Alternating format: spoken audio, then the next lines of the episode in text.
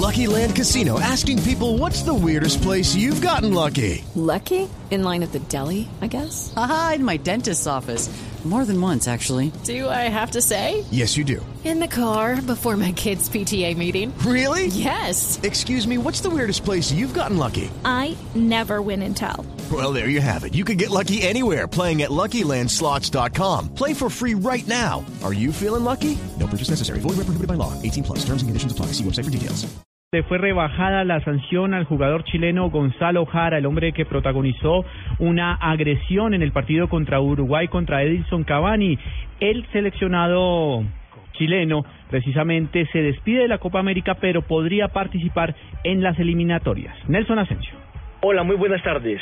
Hace pocos minutos se conoció que la Federación de Fútbol de Chile presentó un requerimiento para que a Gonzalo Jara no lo sancionen con tres fechas de suspensión después del incidente que vivió frente a Edinson Cavani en el partido ante la selección de Uruguay. Que esas tres fechas que inicialmente le había dado de sanción sean postergadas para que las cumpla en la eliminatoria mundialista, que comenzará a partir del mes de octubre y no ahora en la Copa América. Lo cual quiere decir que sería posible que Gonzalo Jara actuara hoy en la formación titular por semifinales frente a la selección de Perú.